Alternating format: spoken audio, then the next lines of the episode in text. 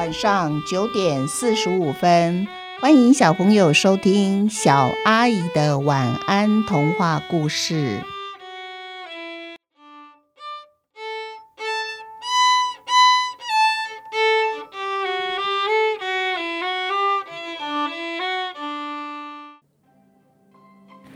朋友好，今天我额外为大家制作一个很特别的一集，就是因为小阿姨的少年小说《老爷爷的味道》得到第二十九届九歌现代少儿文学奖的首奖哦。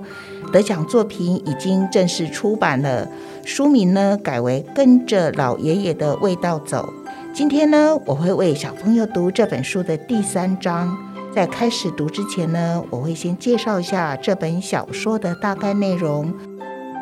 跟着老爷爷的味道走，是一本跟流浪狗有关的故事。在小说中的主角名字呢，它就叫做葵。原本它的名字叫爆米花，后来呢，因为它的主人要出国了，所以呢，就把它送到主人的爸爸家里，也就是葵嘴里面所谓的老爷爷。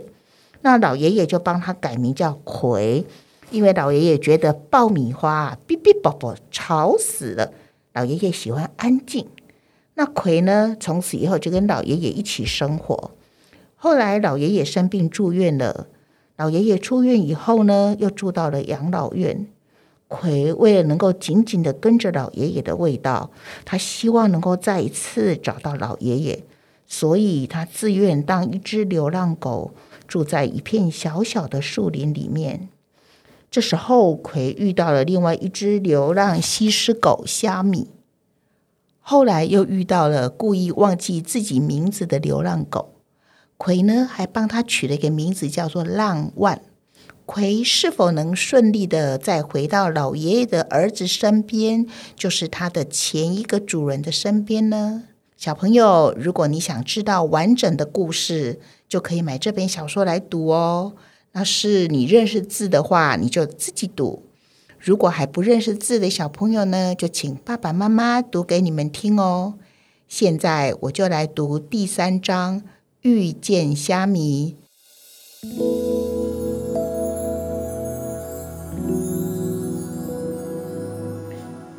遇见虾米。巷子比大马路还要安静。那一条大马路上车水马龙，非常的吵闹，加上废气的排放，空气浑浊。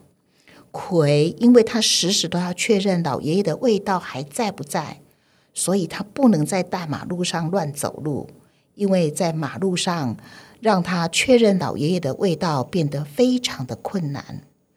葵。先把整个树林走了一圈，他再一次的确认这片树林没有其他的浪浪出没，这片地盘算是他的了。如果还有其他的浪浪想要住在这儿，就必须征求他的同意。这是浪浪的潜规则：先占为赢。为了熟悉环境，葵会在巷子里面到处晃一晃，有时候呢。他往大马路相反的方向走去。他走着走着，走到一条人们散步的步道。他从步道旁边的楼梯走下去，下面是一条骑脚踏车的车道。车道两旁是长得高高的杂草，还有芦苇。顺着杂草，中间有一个楼梯在往下走。哦，那儿有一条小河流。他跟着小河流走，看到了一座桥。桥墩下面呢是浪浪躲雨的好地方。桥的两旁是整片的绿地，好几处都有浪浪躺在草地上晒太阳或是睡觉。脚踏车道旁边的水泥地上摆了好几种健身器材，还有小朋友玩的游乐设施，单杠。摇摇乐造型的动物，有水可以喝，还可以躲雨。难怪哦，这里是许多浪浪群聚的地方呢。葵喝了几口水以后，他就离开了，因为他找到喝水的地方，所以稍稍放下了一点心。每天早上，他都走去河边喝水。黄昏的时候呢，他就去那儿找吃的。合体步道和脚踏车道一直都有人在运动，或是散步和骑脚踏车。有些人也会带吃的坐在一旁的椅子上野餐。还有附近的建筑工人，他们一早呢会先坐在椅子上吃早餐，然后才去工地盖房子。葵期待能够捡到人们掉在地上的食物。他也看过有人拿很大包的饲料来这边喂流浪狗，或许这才是浪浪选择河边草地住下来的真正原因吧。不必找食物了，因为有人会给他们饲料吃。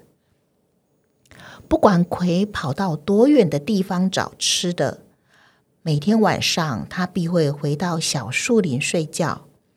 平常没事呢。他就待在树林里，而不到处乱跑。有一些浪浪对其他的浪浪没有戒心，他们也会主动的跟葵聊聊天。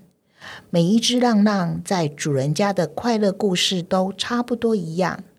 主人会陪他们玩，带他们出门散步，买玩具给他们，帮他们洗澡，或是送去宠物美容院洗香香澡。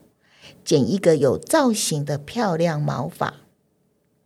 葵是短毛狗，所以不需要特别的造型，因此啊，都是老爷爷亲自帮它洗澡的呢。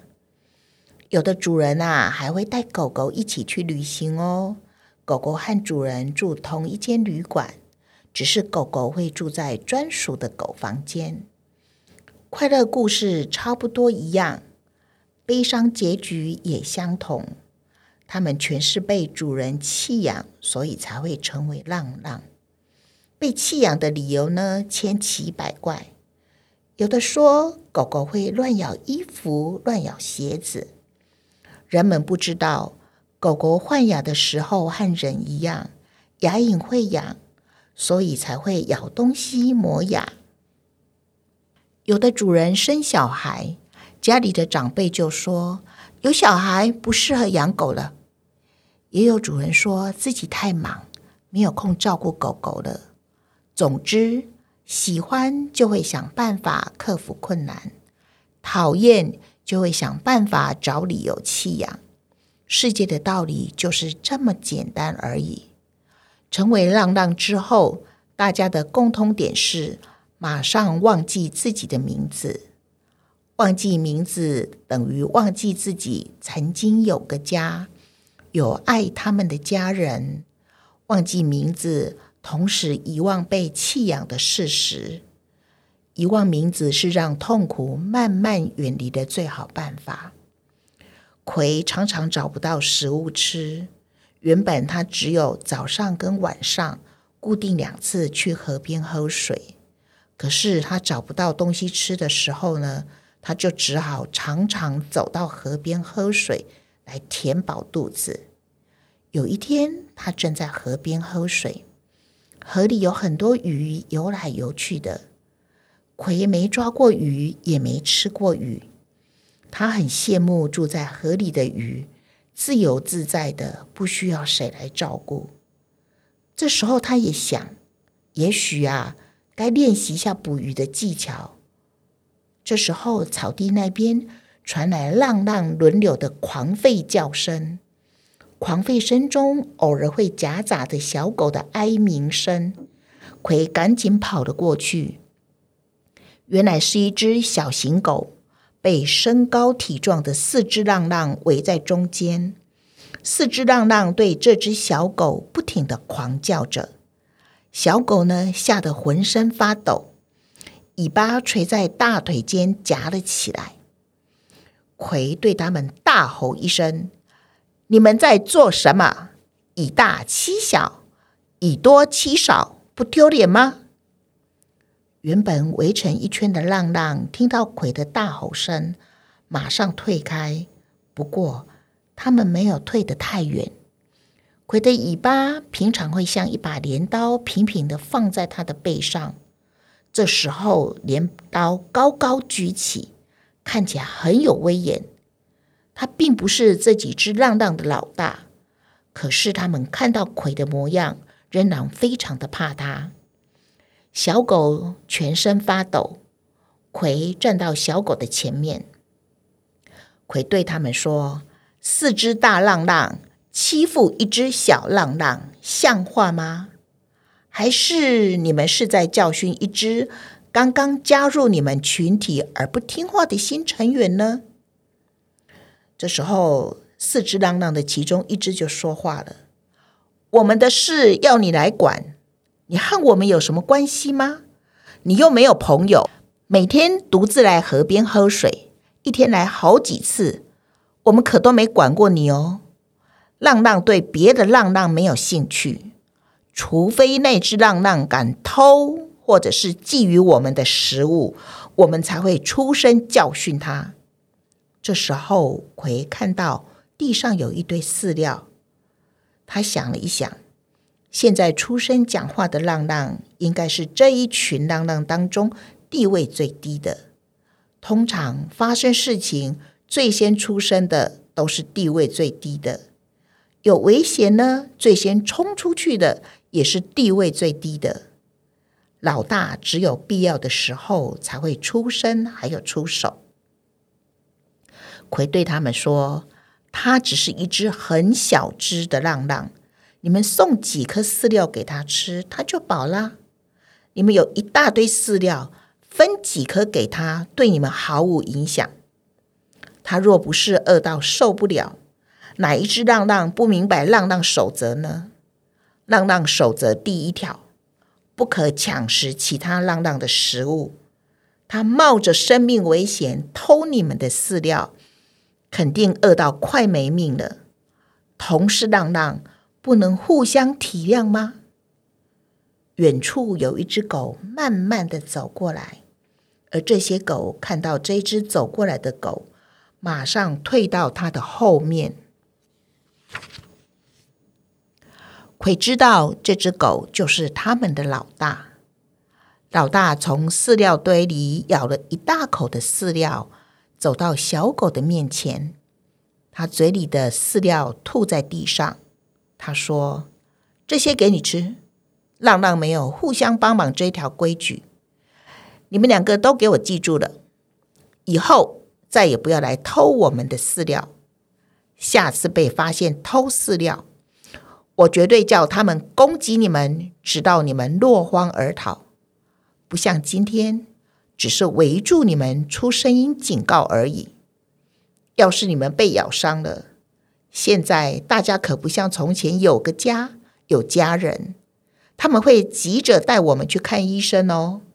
浪浪最怕受伤和生病，这一点你们也应该牢牢的记住。小狗动也不敢动，他抬头看葵，葵把饲料拨到他前面去。小狗马上囫囵吞枣的，没两下，地上的饲料全部都吃光了。葵看着他吃完才离开的，他回到河边又喝好几口水。这一整天啊，他没有吃一点点东西。刚才他可是拼命的忍住，才没有和小狗一起抢食地上的饲料吃呢。水喝这么多。等一下，走回树里的，在路上必然会尿个不停哦。当葵回到了停车场的下面，正要往上跳的时候，等一下，等一下，刚刚我在路上看到一块面包，要回来给你吃。哦，是那只小狗跟着葵回来的呢。它嘴里还咬着一块面包。小狗把面包放在地上，然后离面包有点远的地方坐了下来。葵就跟他说：“你跟着我做什么啊？我们之间没有任何关系呀。我只是看不惯他们以大欺小，以多下少，所以才帮你的。不代表从此我就是你的老大哦。面包你捡到的，你吃掉它就是了，不必交给我，也不必等我吃剩下你才吃。我又不饿。”小狗看看葵，就说：“你哪有可能不饿？”刚才我有偷偷的看你，你在河边喝水，喝好久好久。你是我的救命恩人，就是我的老大啊，跟着你是理所当然。你的肚肚子看起来很扁，才不是那种人们嘴里说的，你是一只有漂亮的公狗腰呢。你是饿到肚子扁，面包给你吃，不吃面包啊，等一下你腿软，你就跳不上去了。鬼才不相信他跳不上去呢，他又不是第一天饿肚子。还不是每天照样跳上跳下的。为了证明自己能跳上去，葵咬住面包一跃而上。小狗呢，跟在它后面也跳上去了。他们两个一起坐在树林里。这时候，葵不客气了，他一口气就把面包吃光光。然后小狗就自我介绍说：“我叫虾米，我叫葵。”哦，虾米吓了一大跳。你要吓死我啊！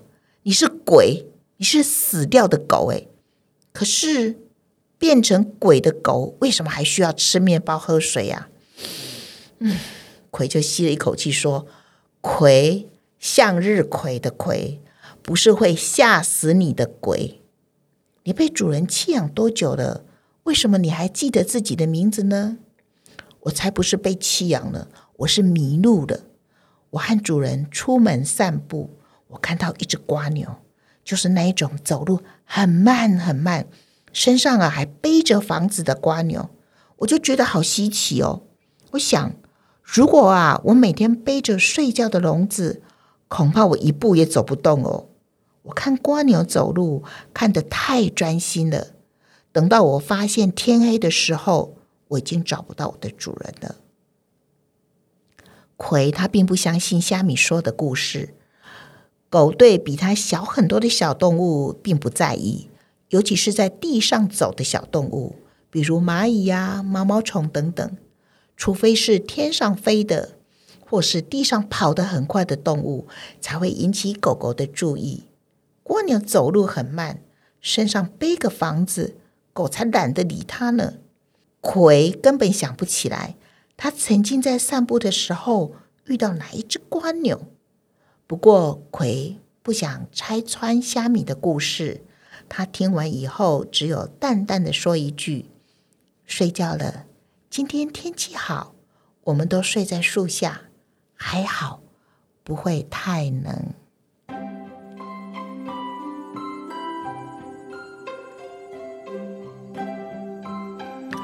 好，小朋友，第三章我就念到这边结束了哦。下一章是猫邻居，你们想知道葵还有虾米会遇到什么样的猫邻居吗？